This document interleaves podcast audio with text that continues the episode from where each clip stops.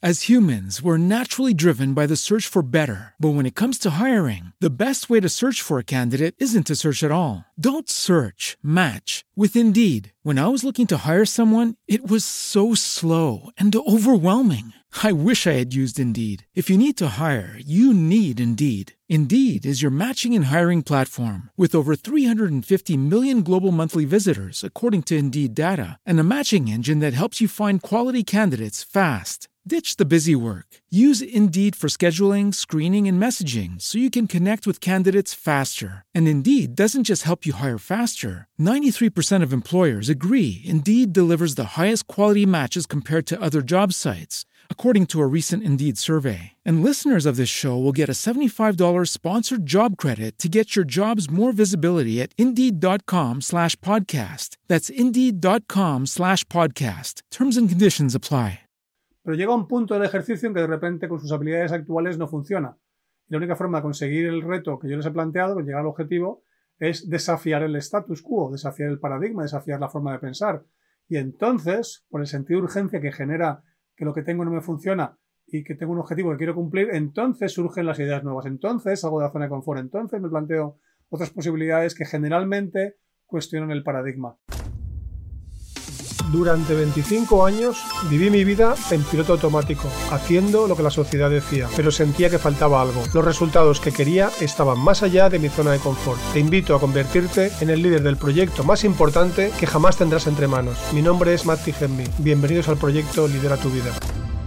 Hola, muy buenas tardes. Buenas tardes, bienvenidos a un nuevo Facebook Live, de nuevo con algunas dificultades técnicas, por desgracia y ando saliendo aquí por Facebook directamente con la plataforma que tienen disponible ellos sin poder salir a través del enlace que teníais previsto, así que pido disculpas a todos los que os habéis registrado y no habéis podido acceder directamente a través de lo que sería en la pantallita que aparece el vídeo que anunciaba para la sesión de hoy.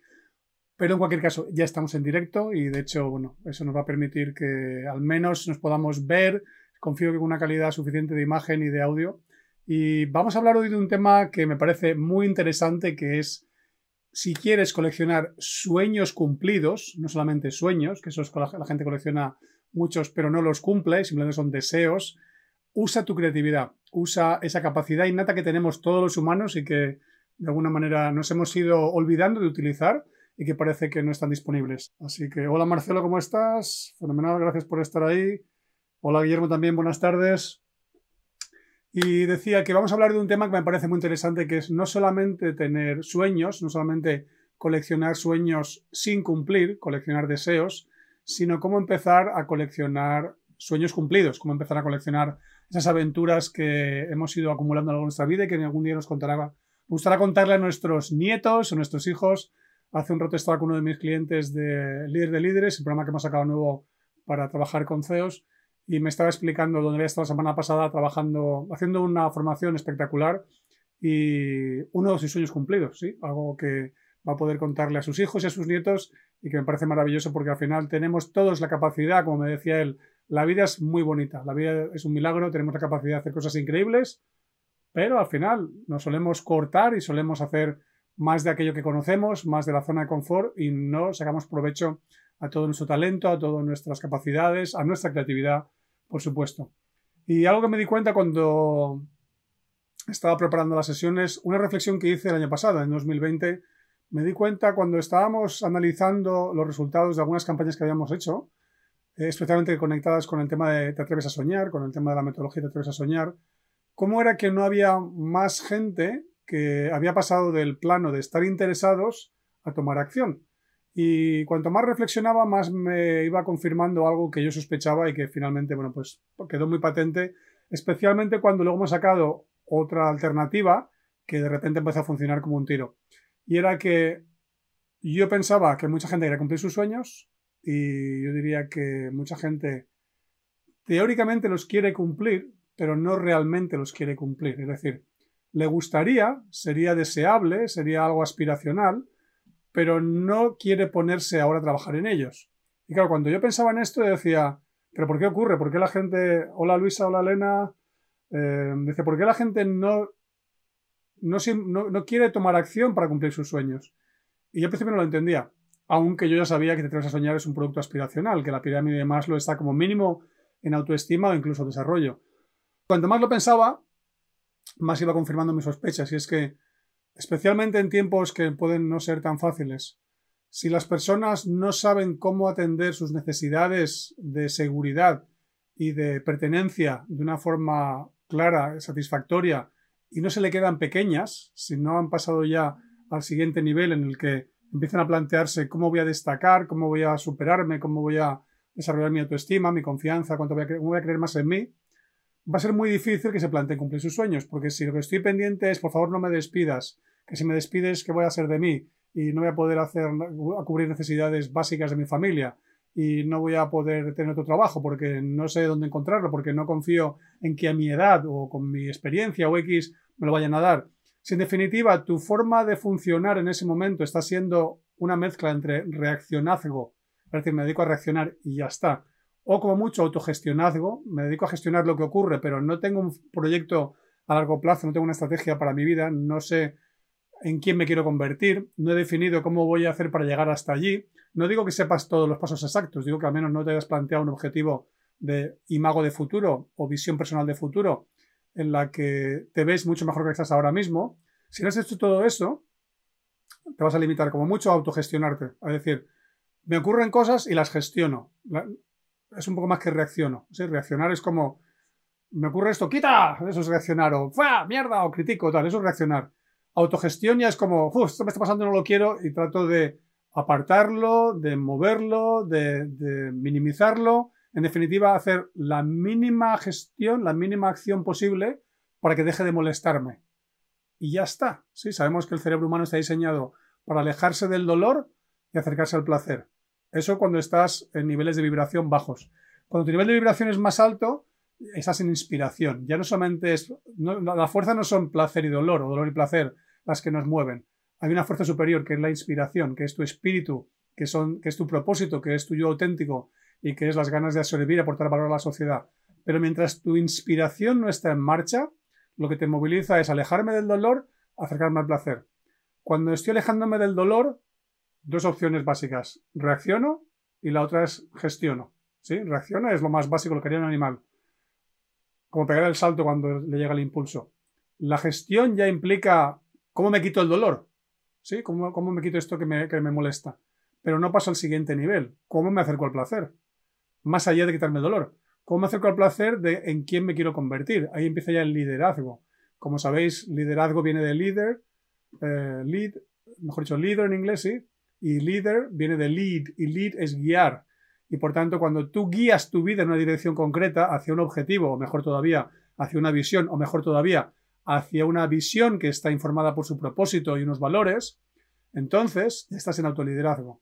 Y cuando eso lo haces de una forma en la que entiendes que cada cosa que te ocurre en el día a día no está mal y no es algo doloroso, sino que es algo neutro y que te permite eh, escuchar o aprender de la lección y ir elevando tu nivel de conciencia e ir desplegando tu poder y desplegar tu potencial, etcétera, eso ya es autoridad consciente, es el siguiente nivel, es el cuarto nivel de los cuatro que yo he definido. Y para mucha gente, si todavía, y perdonad por la cuña publicitaria de los cuatro niveles, pero para mucha gente, si todavía está en autogestión, si todavía está en me da miedo perder el trabajo, no me siento seguro, ¿qué va a pasar con esto de la pandemia? ¿Qué pasa si mi pareja me abandona? Y todos esos miedos que tenemos, y están entre seguridad y pertenencia, y la persona se mueve en esos dos niveles, no digo supervivencia que es más abajo todavía Maslow, pero si se mueve en los dos niveles de arriba, seguridad y pertenencia, desde ahí no hay sueños que cumplir, porque tu sueño implica hacer algo diferente, algo nuevo, implica destacar de la masa, implica separarte del, grupo y exponerte ahí fuera, y eso ya pertenece a autoestima, es el siguiente nivel de la pirámide de Maslow. Si tú estás en los primeros dos, de los tres niveles primeros, estás en los dos, o sea, supervivencia, seguridad y pertenencia, estás en estos dos, no te vas a plantear el siguiente es autoestima, ni el siguiente que desarrollo, y el último que es autorización menos todavía. Por tanto, lo que me di cuenta es, claro, la gente no se pone a cumplir sus sueños porque no está sabiendo cómo pasar de la reacción a la gestión o de la gestión a autoliderazgo. Y por tanto empecé a cambiar mucho eh, mis planteamientos y a mí me vino fenomenal porque me permitió crear algo que va a ser mucho más útil para que las personas pasen de esos niveles que os he contado hace un momento. Y de hecho, ¿qué problemas podemos tener? Pues como ponía en el post, ¿no? Si tengo dificultades de pareja, si tengo dificultades con las relaciones con mis hijos, si mi salud deja que desear, si mi trabajo, eh, los resultados no llegan, si me cuesta tener tiempo para ir al gimnasio, incluso hay gente que a veces me ha pasado con un cliente, me dice, no es que no puedo ir al gimnasio, es que no voy ni a revisión al médico. Y digo, estás condicionando tu salud por el trabajo. ¿Qué quieres que le haga? Digo, coño, ponle un límite ya. empieza, a, empieza a dejar de reaccionar y gestionar y empieza a liderar tu vida, que eso es lo que te toca. Bueno, cuando esto está ocurriendo, eh, las personas no tienen las bases para plantearse cumplir sus sueños, porque su nivel de autoliderazgo no está ocurriendo. Y si tú estás autoliderando, no hay sueño que valga, porque un sueño es un objetivo al que quiero llegar desde donde estoy. Me da igual si hablamos incluso de un objetivo solamente, es un sueño más ambicioso que un objetivo, pero, pero un, sueño es más que un objetivo, es más ambicioso. Pero si ni siquiera me planteo en quién me quiero convertir, cuáles son mis objetivos, estoy, estoy básicamente en gestión, viviendo al día y no tiene ningún sentido que me plantee alguien o plantearme yo cómo voy a hacer para cumplir mis sueños, porque me pillan, o sea, son ciencia ficción. Es como todavía voy a gatas y me dices que si voy a correr y además una maratón y no sé cuánto tiempo, pero si aún voy a gatas, ¿cómo me estás diciendo que si voy a correr y encima, o incluso correr con obstáculos o alguna historia de estas? Lo que nos damos cuenta es que las personas que tenemos a nuestro alrededor muchas veces no se atreven a plantearse cómo cumplir sus objetivos, no digo sueños ya, objetivos, porque no tienen las bases suficientes para hacerlo. Y si no trabajas en esas bases primero, no haces los cimientos para el autoliderazgo, tu autogestionazgo no te va a sacar más allá de, más, más de allí, no te, va, no te va a alejar más de esa zona de confort que estás gestionando para mantener estable, pero no estás tratando de ampliar, ¿sí? En autogestionazgo la zona de confort es estable, en autoliderazgo la amplío, en autogestionazgo quiero jugar a no perder, en autoliderazgo juego a ganar, juego a aprender, juego a cumplir mis sueños. Y una cosa es que ocurre es que muchas, muchas veces la gente no se da cuenta que cuando sus sueños no están en su prioridad, tampoco está eh, tomando conciencia de que no está haciendo sus valores y no se está dando cuenta de que no está utilizando sus recursos, empezando por su cerebro, sino por su creatividad, su espontaneidad, su autenticidad, etcétera, para entrar a algunos más profundos. Lo que no se da cuenta es que, o no se da cuenta, lo que no nos damos cuenta es que como sociedad deberíamos instaurar en los colegios, en las casas, en las empresas, casas me refiero a hogares, y las empresas, la asignatura de formar a nuestras familias en autoliderazgo. ¿sí? Hace un rato estaba hablando con mi mujer que está haciendo coaching y me contaba algunas dificultades que tenían eh, algunas personas que estaban trabajando con ella y nos damos cuenta que cuando hablamos de ciertos conceptos no nos han entrenado. Si no me han entrenado no puedo tener estrategias para utilizar esos conceptos porque no me ha enseñado nadie a hacerlo. Si nadie me ha enseñado a autoliderarme, ¿cómo me voy a plantear cumplir mis sueños si no me han dado las bases? ¿sí? Incluso si tenía creatividad y me la han tapado y no sé cómo rescatarla, ¿cómo lo voy a poder estar, eh, cómo la voy a poder sacar hacia adelante? ¿sí? Veo por aquí que tengo eh, no solamente algunos conocidos más, como hola Ana, hola Mar también, hola Elena. Dice, yo ya, me, yo ya me sé toda la terminología maticiana, solo me falta aplicarlo de forma automática. Muy bien. Eh, está por aquí también Kirsi, Terve Kirsi, mita culo. está por aquí mi prima de Finlandia. Kirsi, igual hablas hasta español un poquitín ya, porque la última vez que hablamos era finlandés, pero no sé, ya me dices por ahí, por el chat. Eh, hola Mondragón también, eh, o Wagner, ¿no? Eso nombre me parece. Dices, Luis, estoy en la etapa de a quién debo incorporar en uno de mis proyectos en términos operacionales, más de forma, porque sé que ya lo visualicé y estoy trabajando en ello, creo en ello y no me distraes, y no, y no me distrae, y no me distraigo con tanta facilidad como antes. Ok, genial. Bueno, es buen síntoma de que estás en ese crecimiento. Bueno, pues decía que hay demasiada gente ahí fuera produciendo resultados inferiores a los que se podría esperar que recibiese si tuviese un nivel de utilidad mejor. Pero mientras eso no lo mejora, bueno, pues no consigue saber cómo puede ir más allá. Y lo que nos ocurre es que cuando no tenemos autoliderazgo no tenemos estrategia. Si solo tenemos autogestionazgo, como mucho tenemos táctica, ¿sí? Para tratar de sobrevivir emocionalmente.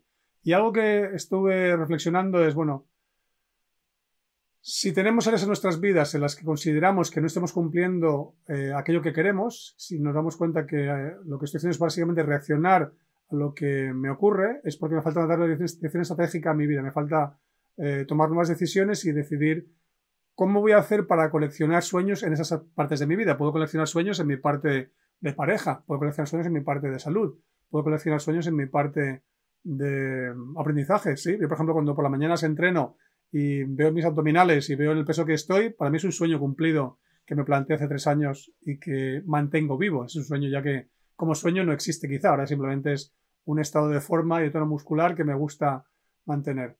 algo que es importante darnos cuenta es que cuando tenemos necesidad, realmente me planteo mejorar. Es decir, cuando noto que mi pertenencia está en juego, entonces me planteo mejorar mi pertenencia, me planteo mejor, mejorar mis estrategias o mis tácticas al menos para que mi pertenencia esté asegurada. Si la pierdo y entro en seguridad y pienso que, pierdo que voy a perder mi seguridad, por ejemplo, mi trabajo, o pienso que voy a perder eh, mi relación de pareja, o en este caso también es pertenencia, pero bueno, voy a perder mi casa, eh, lo que hago es que empiezo a plantearme qué estrategias nuevas puedo hacerlo. Y algo que ocurre, y por eso quería mencionar esto, es que cuando siento que voy a perder un nivel de necesidades en Maslow y voy a caer al de abajo, es cuando me planteo usar mi creatividad. Como dice el refrán, al menos en, no sé si es castellano es España en general o, todo el mundo habla hispana, el hambre agudiza el ingenio, ¿sí? Parece que cuando tenemos hambre, físicamente hambre, eh, se nos ocurren ideas nuevas. Pero si no tengo hambre, ocurre una cosa que decimos en el mundo de la innovación y del cambio es no tengo sentido de urgencia. Uno de los problemas que tiene mucha gente para no querer mejorar es no tiene suficiente sentido de urgencia. Cuando yo trabajaba eh, haciendo sobre todo mucha consultoría, ahora ya hacemos mucho más online, coaching y demás, cuando hacía mucha consultoría presencial, una de las cosas que me decían algunos de mis colegas cuando estábamos en un proyecto era, ¿qué tal? ¿Cómo va el proyecto? Digo, pues bien, porque el cliente está un poco tocado por aquí y, y tiene ganas de cambiar. Y me decían a veces, qué suerte, porque tengo otro proyecto en el que mi cliente está creciendo dos dígitos por tanto más del 10%, y no tiene sentido de urgencia. Y como, no tiene sentido de urgencia, su cerebro no quiere alejarse de lo que está mal. Simplemente tiene un aspiracional de ojalá consiga esto que me motiva, pero si no tampoco ocurre nada, porque no tengo ninguna piedra en el zapato, no tengo nada detrás, ningún león que me persigue, no tengo esa necesidad de alejarme de dolor, porque no hay dolor. Así que una de las formas de trabajar nuestra creatividad para poder cumplir y coleccionar más sueños es crearnos lo que yo eh, acuñé hace ya muchos años como naufragios artificiales. Es decir, estoy en mi realidad, todo está bien, no tengo sentido de urgencia, no tengo eh, hambre que agudice mi ingenio. ¿Qué puedo hacer? Muy sencillo. Aplica un naufragio artificial. Y me dirás, ¿eso qué significa? Pues es tan simple como decir, ¿y qué pasa si de repente me despiden el trabajo? ¿Qué pasa si de repente pierdo la mitad de mis clientes? ¿Qué pasa si de repente no puedo trabajar tantos días a la semana. ¿Qué pasa si de repente tengo que ganar el doble para cubrir unos gastos extraordinarios que han surgido que no me estaba planteando? Cuanto más te pongas propuestas que crean naufragios artificiales, más obligas a tu mente a visualizar posibilidades o a simplemente querer ampliar tu zona de confort, a buscar otras ideas nuevas que mientras no tienes sentido de urgencia es ¿y para qué me voy a molestar si yo ya estoy bien? Bueno, esta mañana he estado revisando el nuevo libro de la alquimia creatividad que estoy viendo los últimos detalles para tenerlo ya listo para imprenta. Y algo que, mm, algo que comentaba en el libro es algo que yo siempre le pregunto a mis clientes con un ejercicio que hacemos eh, en los talleres, que es, les planteo un reto y a lo largo del reto hay momentos en los que la cosa funciona con sus habilidades actuales sin necesidad de cambiar nada. Pero llega un punto del ejercicio en que de repente con sus habilidades actuales no funciona. Y la única forma de conseguir el reto que yo les he planteado, de llegar al objetivo, es desafiar el status quo, desafiar el paradigma, desafiar la forma de pensar. Y entonces, por el sentido de urgencia que genera que lo que tengo no me funciona y que tengo un objetivo que quiero cumplir, entonces surgen las ideas nuevas. Entonces salgo de la zona de confort. Entonces me planteo otras posibilidades que generalmente cuestionan el paradigma. El paradigma personal del que no me di cuenta que está limitando mi capacidad de conseguir. Bueno, pues tener sentido de urgencia es una forma maravillosa de cuestionar mi paradigma personal.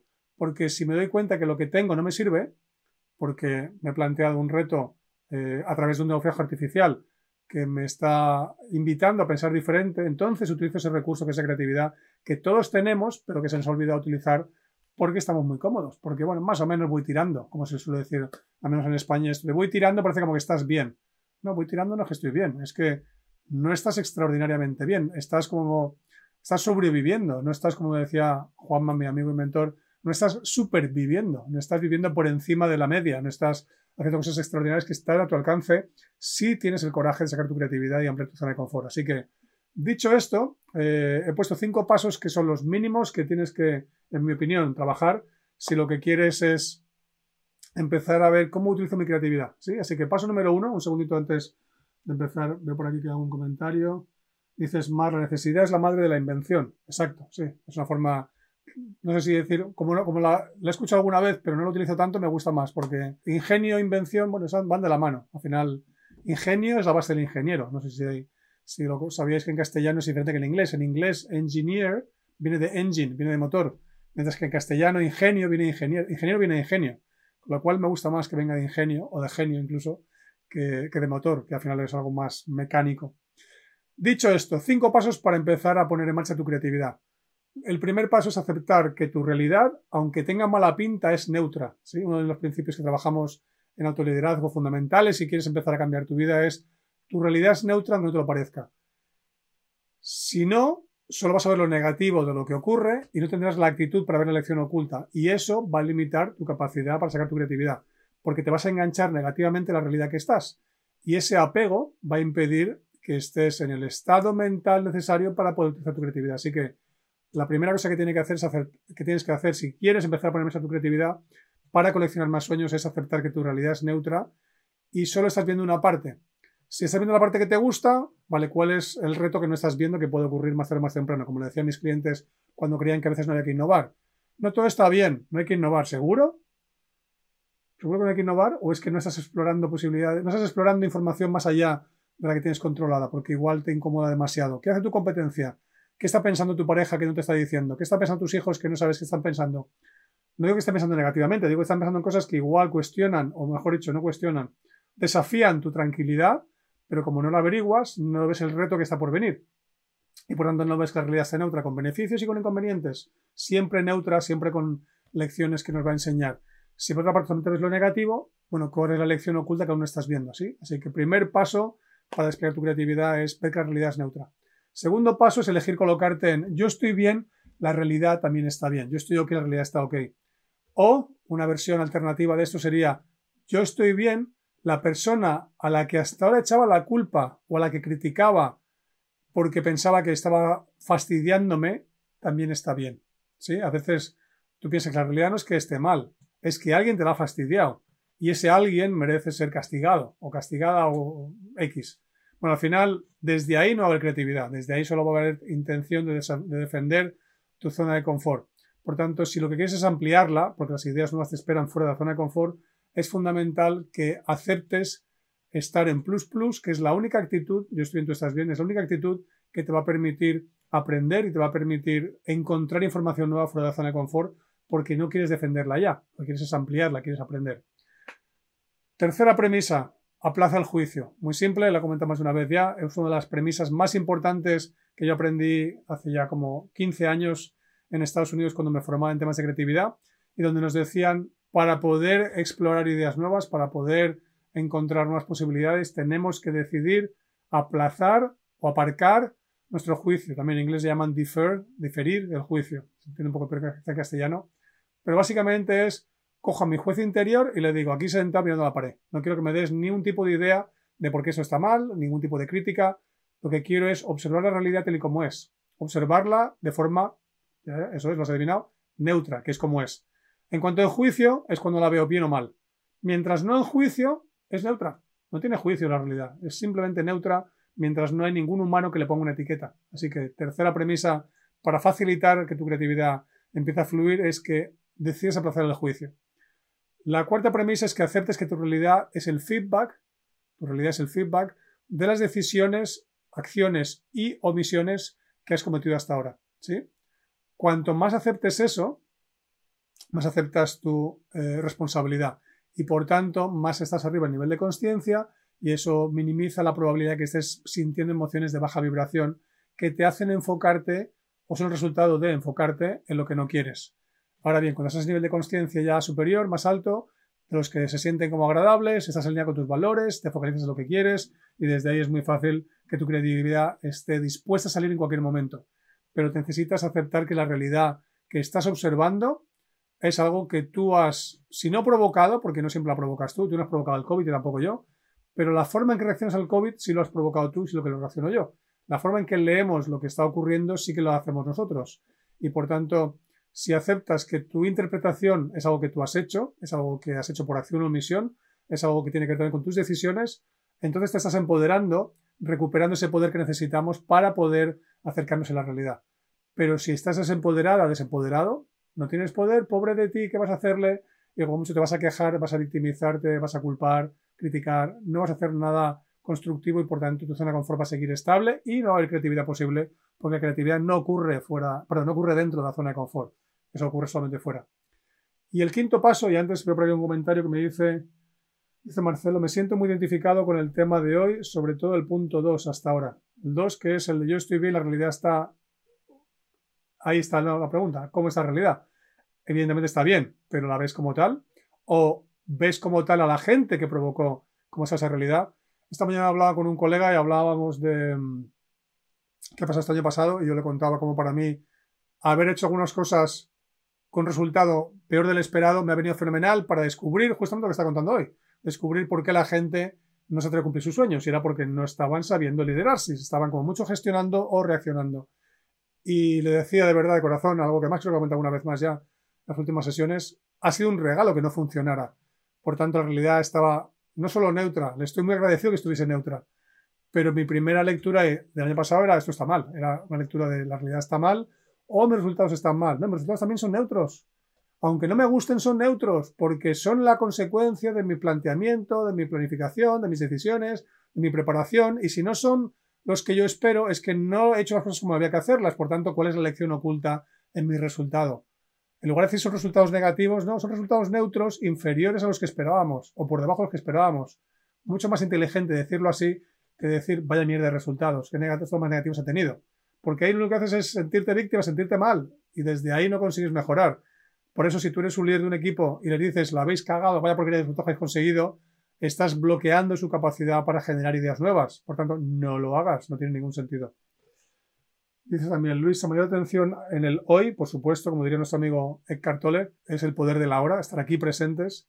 Dices también cómo estoy, qué siento, para qué. Sí, cómo estoy, eso es qué emociones estoy sintiendo, que es mi sensor, es mi feedback. Mucha parte del feedback que me llega, ahora mismo yo estoy viendo aquí mi lámpara que ilumina eh, o la cámara o la, la pantalla y no las critico. Puedo criticar la aplicación, pero la pantalla, la luz y la cámara no. Son neutros ahora mismo, no hacen nada ni bien ni mal, hacen su trabajo como estaba previsto. Ahora bien, si yo empiezo a plantearme que me siento mal, empiezo a pensar, ¿me siento mal por la aplicación o porque está fallando y no sé cómo mejorarla? Ah, es un enfoque un poco más inteligente. En lugar de la aplicación está mal, no me funciona como yo espero. Luego la aplicación no está mal, la aplicación está haciendo algo, no sé lo que está haciendo. Igual está mal configurada, asumo responsabilidad, puedo cambiar. Ahora bien, si no me doy cuenta de esto y lo que hago es que pienso, yo estoy bien, la aplicación está mal, no tomo conciencia de mi emoción, ni tampoco de dónde estoy proyectando la emoción y cómo me estoy desempoderando y pasándole mi poder a la aplicación, ¿sí? A la emoción y luego a la aplicación. Y ahí, desempoderado, no voy a hacer nada, no voy a mejorarlo, porque además creo empieza a crear un hábito. Y eso empieza a hacer que inconscientemente no quiera mejorarlo porque empiezo a acostumbrarme a tener ese chute de emociones desagradables a las que me empiezo a acostumbrarme y prefiero esas que ninguna, así que puede ser una mala forma de funcionar. Hola José Ignacio, porque estás por ahí también conectado a la sesión. Entonces, el paso número quinto, el último que me faltaba para empezar a, facilitar que tu creatividad empiece a surgir es elegir, asumir responsabilidad por lo que ocurre, como acabo de escribir ahora, te guste o no, y a partir de ahí empezar a decidir qué hago. Busco la lección oculta, decido aprender de esto que está pasando, pido feedback, me muerdo la lengua cuando quiero criticar, ¿qué voy a hacer distinto? Asumo responsabilidad porque yo lo he provocado de alguna manera en algún nivel insisto, no la realidad en sí misma, pero sí como la leo, porque al final la realidad siempre más compleja de la que estoy leyendo. Y por mucho que yo crea que la realidad es así, no, la realidad no, la que yo estoy percibiendo es así. Ese trozo pequeño que estoy percibiendo lo he interpretado. Como lo he interpretado, yo soy responsable de la interpretación y por tanto soy responsable de lo que sienta, de lo que piense y de lo que haga con ella. Y eso ahí el plano en el que tenemos que asumir responsabilidad. No porque la, la Tierra sea redonda o sea parte del sistema solar o la Luna gira alrededor de la Tierra o ese tipo de cosas, no hace falta que asume responsabilidad por eso, pero sí de cómo te cuentas la realidad y sobre todo si le pones etiquetas que te hacen sentir emociones determinadas y que no tengan que ver con emociones de alta vibración como el aprecio, la gratitud, etc. Dicho esto, hola Raquel, ¿cómo estás? Dices Luisa, muchas gracias. Dicho esto, eh, que son cinco pasos mínimos, lo que he planteado después es una serie de preguntas que son 3, 4, 5, 6, 7, 8, 9, 10, 11, 12 preguntas con las que os voy a dejar cómo vamos de tiempo hoy. Eh, sí, más o menos llevamos media hora. 12 preguntas para una vez que has implementado los cinco pasos que te he contado ahora para facilitar que la creatividad surja, son preguntas o son eh, pasos, o sí, son que son preguntas, sí, que te van a ayudar a fomentar o facilitar nueva información útil para generar ideas para que desde ahí empieces a, abrir la posibilidad de cumplir tus sueños. Y la primera eh, afirmación que tengo aquí es deja la pregunta abierta en tu mente de lo que te voy a decir ahora. Al menos en esta, no sé si en todas, pero al menos en esta sí me di cuenta que era importante que no contestes a la pregunta con la cabeza. Y después tengo que la contesto. Bueno, sí, vas a verbalizarlo con los labios y con tu lengua, etcétera, pero no quiero que pienses en la respuesta. Lo que quiero es que te hagas la pregunta y la dejes estar. Casi como obligatorio no responderla al menos los próximos 20 minutos, dos horas. Deja la pregunta abierta, deja que cale, deja que se guarde en tu inconsciente y que en algún momento del día, o de mañana o pasado, te venga la respuesta. Y esa pregunta es, ¿de qué no me estoy dando cuenta ahora? O como dice uno de mis mentores, accede a tu ignorancia. ¿De qué no me estoy dando cuenta ahora? Porque si no te estás dando cuenta, te estás dando cuenta. Por tanto, no hace falta que te obsesiones y empieces a pensar en ello. Simplemente hazte la pregunta y déjala ahí eh, en stand-by, déjala en el limbo, sin querer contestarla. Acéptalo y acepta que en algún momento del día va a venir la respuesta, ¿sí? Eh, del día, de la noche, mañana, vete a saber cuándo. Y eso te traerá mucha información porque cuando te des cuenta de cosas que no te estás dando cuenta, vas a poder utilizarla para conectarla de formas diferentes y generar ideas creativas que te van a permitir hacer avances que no estabas considerando. Yo estos días estoy creando una serie de estrategias nuevas para cómo conectar con nuestros clientes de empresa y a medida que hablo con algunos colegas me ocurren ideas que antes no estaba observando y estaba ignorando posibilidades disponibles ahí fuera, pero que mientras no pensé en según qué colegas y no pensé en según qué tipo de colaboraciones, no se me había ocurrido. Y el momento en que me he dado cuenta de lo que no estaba observando, no me estaba fijando, han aparecido nuevas posibilidades. Así que yo estoy viendo esto en primera persona de una forma muy clara estos días. Siguiente pregunta es, ¿en qué estoy poniendo el foco? ¿En, qué estoy poniendo el foco? ¿En lo que quiero o en lo que no? ¿Pongo el foco en lo que me apetece conseguir o pongo el foco en lo que me preocupa? ¿Pongo el foco en cómo servir a más gente o pongo el foco en, uy, aún no tengo gente suficiente? ¿Pongo el foco en mi relación de pareja cada día está mejor o mm, esta parte de mi relación de pareja no me funciona y no me gusta? ¿Dónde pones el foco? ¿En lo que quieres o en lo que te falta? en lo que ya está ocurriendo y quieres más de ello, o en lo que está fallando y piensas que estás haciéndolo mal. Totalmente diferente, porque uno se va a llamar un tipo de emoción, otros a otras. Y solamente la creatividad va a surgir si las emociones son de alta vibración. Es imposible, bueno, no sé si es imposible, yo creo que es imposible. Tener ideas creativas si tienes miedo, si tener ideas creativas si tienes tristeza, si tienes vergüenza, si tienes rabia. Otra cosa es que se te pase la vergüenza, el miedo, la rabia, y en el momento de relax que sigue, aparece la creatividad pero creo que generar ideas creativas, primero por fisiología y segundo por experiencia, y porque además la creatividad surge con el niño libre, que decimos en análisis transaccional, con ese niño interior que todos llevamos dentro, y que requiere que se sienta a gusto, que se sienta protegido, que se sienta el permiso para generar ideas nuevas y utilice su potencia y su poder para llevarlo a la práctica. Sí, yo afirmo que si tienes emociones de baja vibración no hay creatividad posible. Tercera pregunta. ¿Qué opciones no me atrevo a hacer que no he probado y que me traerían nuevos resultados? Todos tenemos siempre ideas de cosas que podríamos poner en marcha, que nos servirían, pero me entra el canguelo, como decimos en España, cuando me planteo hacerla. Me da miedo la posibilidad de ponerlo en marcha, prefiero dejarlo aparcado como, bueno, si no hay más remedio, algún día lo haré. O como decimos a veces en, eh, la frase esta de a ver si te llamo, a ver si lo hago, a ver si significa que no me atrevo, que no quiero, que me da vergüenza, me da X. X no, da positivo. Por tanto, muy importante tomar conciencia de qué opciones están disponibles para ti que hasta ahora no has atrevido a, ponerla en marcha y que tienes bastante claro, y tanto más lo tendrás cuanto más aprendas a escuchar tu intuición, que los resultados que te puede traer pueden ser espectaculares. Yo ahora mismo estos días me estoy planteando ya por fin, como cuento como primicia, eh, sacar un nuevo vídeo animado nuestro, parecido al de Tres a Soñar, eh, con motivo de nuestro evento de la fundación y todavía tengo que hablar con, nuestros partners para ver si nos da tiempo a sacarlo. Cuanto más pienso en ello, digo, ostras, no, no, tengo ninguna expectativa para que llegue ni muchísimo menos a lo que conseguimos de a Soñar. En su día mi, mi expectativa para Tres a Soñar era 100.000 visitas. Ahora me podía plantear 100.000, sí, ahora quizá 100, 200, 300 puede estar bien. Pero una parte de mí dice, ¿cómo sabes que no van a ser millones? Es como, calla, déjame, déjame, no me agobies, déjame pensar en hacerlo y ver cómo, y no el resultado. No quiero pegarme al resultado, quiero hacerlo porque creo que va a aportar valor. Y si luego son 5 visitas, son 5, y si son 50.000 o 5 millones, son 5 millones, pero no quiero agobiarme Porque entonces empiezo a notar que ese apego al resultado empieza a generar miedo y empiezo a no ponerlo en marcha. Cosa que yo creo que me ha pasado durante bastantes años desde que lanzamos el anterior. Y por eso ahora, como lo hago con actitud de servicio, porque quiero que aporte valor a nuestro proyecto de la fundación, de repente es como, lo hago por la fundación, sé que puede ser muy interesante, sé que va a transmitir un mensaje curioso. El otro día, compartiéndolo con un colega que nos está ayudando para lanzar el evento, le dije, ¿ves las imágenes de lo que puede ser el próximo vídeo? Y me dice, sí, como mola y tal. Digo, ¿ves la fecha en mi disco duro que estaba mostrando en la pantalla de cuándo están dibujadas las imágenes? Y me dice, ostras, 2016. Digo, sí, lleva las imágenes, el posible vídeo lleva cinco años en mi disco duro esperando a que tome la decisión de ponerlo en marcha. Cinco años ya. ha pasado diez, no, han pasado nueve desde que se a atreverse a soñar. Bueno, pues han pasado eh, de los nueve, cinco con, un segundo, bueno, un tercer vídeo dibujado ya. Hay otro vídeo más que también creé el guion, pero nunca llegamos a hacer ningún tipo de imágenes que están esperando ahí. Y otro me decía este partner nuestro, me decía, Juan ese caso es un vídeo cada año. Y me quedé pensando y dije, tienes razón. Y creo que ya toca. Creo que toca empezar a hacer este tipo de planteamiento. Porque cuando no tienes miedo a que el resultado no salga, cuando tienes actitud de servicio y te das cuenta que lo haces para aportar valor y tu nivel de conciencia se ha elevado previamente para que ese miedo ya no esté ahí, de repente dices, venga, vamos a aportar valor, vamos a hacer algo divertido para que la gente pueda recibir cosas que les puedan servir. Así que aquí queda dicho la idea de que es muy posible, no garantizado, pero que en los próximos meses estemos trabajando ya en el siguiente vídeo.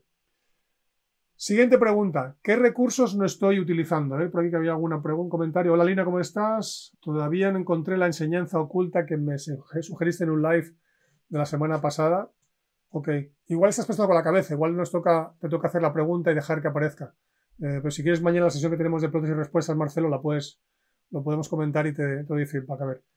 Eh, dices, Luis, hoy me sentí triste e incómoda por hacer algo que creí bien intencionado y me quedé un rato pegada en ello. Luego ya lo comprendí, pero lamenté más como pude haber hecho sentir a otros. No te preocupes, Luisa. Lo que otros sintieron al final es una parte de su realidad que es neutra y tú le proporcionaste un lado. Ahora en esto que ellos voy a encontrar el otro lado.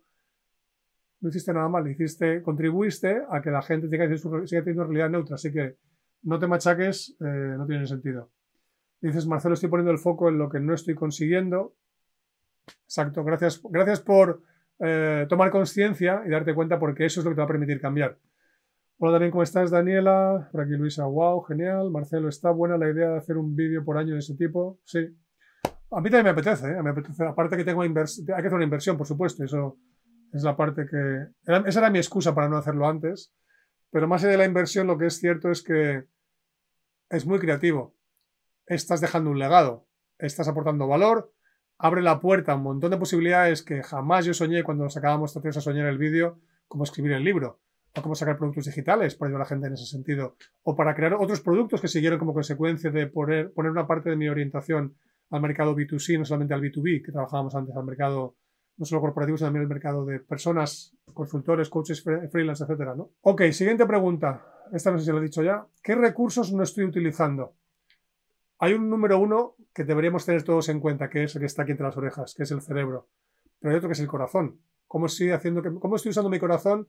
No ya para que lata sangre, por supuesto, para, para que lata y mande sangre, por supuesto, al resto de mi cuerpo, sino cómo estoy usando para mi corazón para informar a mi cerebro de cómo estoy a través de mi respiración, que es la que hace que mi corazón lata de una forma u otra. Así que, ¿qué recursos estoy utilizando? Estoy utilizando todas mis capacidades, estoy utilizando mi pasado, estoy utilizando mis contactos, estoy utilizando las redes sociales para preguntar o para informarme. Estoy utilizando información disponible en Internet para aprender. Estoy buscando libros que están ahí fuera que me pueden permitir conseguir lo que quiero. Estoy utilizando cosas que puedo invertir, pero no me atrevo porque me da miedo, pero si invirtiese me, ayudaría a mejorar. Esta tarde que está trabajando con uno de mis clientes, el líder consciente, bueno, antiguo líder consciente, que se llama ahora líder de líderes, y me está contando dónde está y era una pasada. Le estaba escuchando y decía, cómo mola cuando alguien trabaja contigo, interioriza los temas que le estás compartiendo y te devuelve una imagen de lo que le pasa en su vida que casi dirías, me recuerda a mí mismo. Y es como, ostras, esto es una pasada. Y eso es lo que ocurre cuando las personas nos damos cuenta que tenemos más recursos disponibles de los que estamos, estamos utilizando. Eh, y ocurre cuando la gente, por ejemplo, invierte en su propio desarrollo, que es un recurso también disponible cuando invierte económicamente y el tiempo y su ilusión y su energía en mejorar como ser humano. Siguiente pregunta. ¿Qué historias me estoy contando? Eso lo hablamos de la vez, pero ¿qué historia me estoy contando que me están frenando a la hora de sacar mi creatividad y que debería poder cambiar? Y la siguiente pregunta, en la misma línea con esta, es ¿qué historia contaría una persona que solo buscase lo bueno de lo que me pasa? Curioso. Cuando generalmente pienso esto que me estoy contando es para buscar la parte negativa, porque si ya me funciona, ni siquiera me doy cuenta que tengo una historia. Pero donde no me funciona, solo busco, o debería buscar primero para entender qué me estoy contando que no me funciona, qué me estoy contando que no es positivo. Lo siguiente es, ¿vale? ¿Cómo cambio la historia? Directamente. ¿Qué se contaría una persona que se contasen cosas sanas, cosas agradables, cosas que apreciase sobre su realidad? Y de repente, haciendo ese ejercicio de salirte de ti y contarlo desde otro punto de vista, te puede ayudar a darte cuenta cómo no estás creando posibilidades a través de tu creatividad porque estabas enganchado en una historia que no tocaba. Siguiente apartado. ¿Qué creencias no me estoy cuestionando? ¿Cuáles son las creencias que están eh, limitando mi capacidad de generar creatividad? Una puede ser perfectamente no soy una persona creativa. Otra puede ser la creatividad no sirve para nada. Otra puede ser mi sueño es imposible. Otra puede ser esto es muy complicado. Al final son juicios que se convierten en creencias que no cuestiono y que siguen limitando mis capacidades. Hasta que no cambie la creencia, no voy a empezar a cambiar eh, mis decisiones y por tanto mis acciones y por tanto mis resultados. Así que cuidado con mantener creencias limitantes que al no cuestionar están bloqueando el acceso a tu creatividad y a resultados como consecuencia más poderosos y, por supuesto, a sueños cumplidos para poner en tu libro de bitácora vital. ¿Qué decisiones me da miedo tomar? ¿Qué decisiones? Se parece un poco a la de antes, hablamos más de opciones en general. Aquí hablamos decisiones concretas que si tomases, como publicar un vídeo, entrarle directamente a algún tipo de cliente que a lo mejor no te atreves, como hablar de un tema que te parece delicado, cuáles son las que te da miedo tomar y por tanto no las tomas o lo que tomas como decisiones la aplazo. Una decisión tomada desde el miedo es una decisión que implica mantener tu zona de confort estable.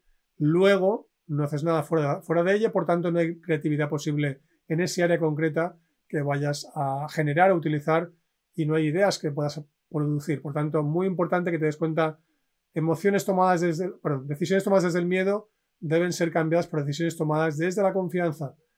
Hemos hecho alguna vez algún live ya explicando ese ejercicio de cómo se pasa del miedo a la confianza, pero como mínimo date cuenta de cuáles son para que desde ahí empieces a buscar cómo hacer ese cambio.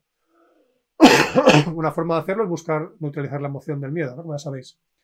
Otra pregunta y es la antepenúltima, no, es la cuarta por el final. ¿Qué acciones podrías volver a hacer con una actitud más poderosa? Y esta pregunta me ha encantado cuando la he planteado y la repito. ¿Qué acciones podrías volver a hacer con una actitud más poderosa? Es decir, a veces en nuestra vida, en nuestra historia, hemos tomado decisiones y cuando las hemos implementado, como estábamos en la actitud de esto no va a funcionar, yo estoy bien, la decisión está mal, o yo estoy mal, la decisión está bien, o yo estoy mal, la decisión está mal, o yo estoy bien o mal, y en definitiva una combinación que no incluye en los dos lados plus. Cuando desde ahí actúo, ¿qué quiero conseguir? ¿Demostrarme que yo estoy mal o el resultado no va a salir? Y eso es lo que ocurre, profecía autocumplida. ¿Cuál es la, voy a decir contra letras, cuál es la puta de hacerlo así? Que lo que almaceno es, esta estrategia no funcionó. Cuando la estrategia es neutra. La ejecución de la estrategia es lo que no funcionó, porque se ejecutó desde la actitud equivocada o desde la actitud que te podía enseñar a cambiar la actitud. Pero como te estás dando cuenta, simplemente has etiquetado esa estrategia como fallida, en lugar de darte cuenta de, no será que ejecuté mal la estrategia porque lo que hice fue hacerlo desde una actitud que no era la adecuada para ver un resultado positivo, para ver un win-win, ¿sí? Así que mucho cuidado con no saber rescatar acciones del pasado que pusiste en marcha, que etiquetaste como estrategias o acciones disfuncionales o no buenas o negativas y que en el fondo no lo eran, simplemente es que estaban ejecutadas desde la, desde la actitud equivocada. ¿sí? Es como etiquetar que un martillo es malo porque no permite clavar clavos en lugar de darte cuenta que lo que has puesto es un guante de boxeo que no te permite agarrar el, el martillo. Por tanto, el martillo está bien, la acción potencial está bien, es la ejecución la que está mal. Tercera, por el final, pregunta que te puedes hacer. ¿Qué haría un niño que no tiene miedo si tuviese mi experiencia y sabiduría? Repito, ¿qué haría un niño que no tiene miedo si tuviese mi experiencia y sabiduría ante esta circunstancia? ¿Sí? Los niños tienen una creatividad espectacular, los niños tienen una espontaneidad y una capacidad de intuir espectacular. Si consigues que ese niño no tenga miedo y además le pasas todo el bagaje de experiencia que has acumulado a lo largo de tu vida, todos tus aprendizajes, todas tus experiencias, todo el conocimiento, y le invitas a que tome la decisión, ese ejercicio por sí solo eh, te vale toda esta sesión que estás escuchándome aquí para aprender a potenciar tu creatividad para coleccionar más sueños. Penúltima pregunta, ¿a qué le tengo que quitar la etiqueta de imposible?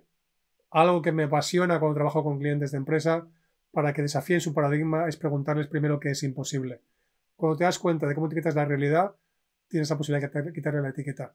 Cuando sabes cómo hacerlo, el resultado es espectacular, porque de repente, detrás de ese telón que ponía imposible, cuando lo abres, porque ya lo quitas, porque ya no es imposible, aparece todo un mundo ahí atrás. Pero mientras estaba el telón cerrado, era imposible, no era que mirar detrás. Es como el muro de la zona de confort. Como no lo veo, como no miro por encima, como no sé cómo quitarlo, no consigo encontrar qué detrás, no consigo aprendizajes que detrás, no busco ideas que detrás, no encuentro a gente que está ahí esperándome a que tenga el coraje de hablar con ellos. Ahora cuando estoy preparando nuestro evento de la fundación queremos contactar con gente famosa en España, quizá también en algunos países de eh, habla hispana, pero sobre todo en España, si tenéis algún amigo que sea famoso y que le interese que, que creáis que le pueda interesar estar con nosotros en el evento, por favor, mandadme un correo personal para que podamos entrevistarle. Me parece fascinante estar con la excusa maravillosa de nuestro evento de la Fundación para poder conectar con cualquier persona de nuestro país o de nuestro idioma y decirle, oye, tengo un evento maravilloso que va a generar un win-win-win, que va a inspirar a muchísima gente, quiero que veas el proyecto, quiero que te involucres, fíjate lo que vas a conseguir, cómo vas a invertir, perdón, invertir, cómo vas a, con tu tiempo vas a invertir, vas a ayudar a muchísima gente, echas un cable. Y creo que es difícil que la gente que consiga o que consigamos que nos escuche se resista porque el proyecto es demasiado bonito, es demasiado win-win-win, es demasiado poderoso como para que alguien diga, no, no me apetece, esto es un rollo, no me lo creo, etcétera. Pero necesitamos, primero, para conseguir hacer algo así, quitar la etiqueta imposible llegar a cierto tipo de personas, cosa que para mí hace unos años lo era. Hoy en día, por suerte, no prácticamente, no creo que nadie imposible. Si alguien me dijese, ¿quieres entrevistar al Papa? Sí, sí, si es algo que nos merece la pena para un proyecto, yo diría, sí, vamos a por ello. Igual no, igual no lo conseguimos, pero no importa quién sea, es un ser humano como tú y como yo. Y por tanto, esa persona que si vas con la actitud correcta, puedes plantearle algo que sea sensato y si le ve un valor, igual te dice que sí. Y si te dice que no, algo lo habrás aprendido, pero no tienes, no tienes nada que perder. No es imposible. Simplemente no te estás dando cuenta cómo estás etiquetando la realidad. Y última pregunta es, ¿dónde me cuesta aplazar el juicio? ¿En qué áreas podría generar más ideas para coleccionar más sueños pero no paro de poner etiquetas, no paro de juzgar, no paro de etiquetar, no paro de limitar mis posibilidades y me doy cuenta de que con esa forma de funcionar no van a ocurrir cosas nuevas. Y no te olvides de suscribirte al canal y activar la campanita para recibir nuestras notificaciones. Para participar en directo en los lives que hago cada semana, únete a mi grupo de Facebook. Encontrarás el enlace en la descripción.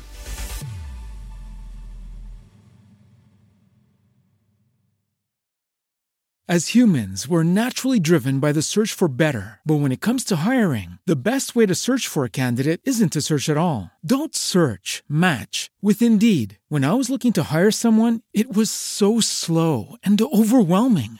I wish I had used Indeed. If you need to hire, you need Indeed. Indeed is your matching and hiring platform with over 350 million global monthly visitors, according to Indeed data, and a matching engine that helps you find quality candidates fast. Ditch the busy work. Use Indeed for scheduling, screening, and messaging so you can connect with candidates faster. And Indeed doesn't just help you hire faster. 93% of employers agree Indeed delivers the highest quality matches compared to other job sites, according to a recent Indeed survey. And listeners of this show will get a $75 sponsored job credit to get your jobs more visibility at Indeed.com slash podcast. That's Indeed.com slash podcast. Terms and conditions apply.